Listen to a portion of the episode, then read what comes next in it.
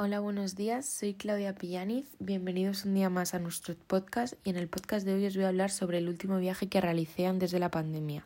Mis amigas y yo estábamos en segundo de bachillerato y acabamos de terminar los exámenes finales del segundo trimestre.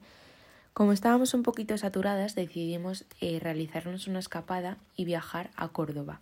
Una de mis amigas tenía una casa ahí, por lo tanto fue un viaje que se planificó muy rápido y fácil. El primer día cuando llegamos, lo primero que hicimos fue dejar la maleta en casa para poder eh, disfrutar de la ciudad tranquilamente. Nos dirigimos a la Plaza de la Corredera, que se encuentra en el centro de la ciudad, para tomarnos un típico eh, plato andaluz, un salmorejo con un rebujito. Esta plaza antiguamente era una plaza de toros, pero hoy en día está repleta de bares y terrazas eh, de los que la gente y los turistas disfrutan. El resto de días estuvimos visitando los patios y las calles de Córdoba. Uno de los días que estuvimos fue el día 28 de febrero, que es el día eh, de Andalucía.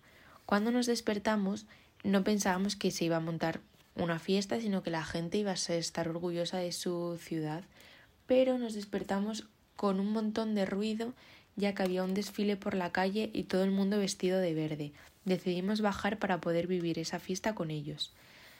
Eh, otro día fuimos a, a la mezquita catedral de Córdoba, que sin duda fue un lugar asombroso que volvería a visitar.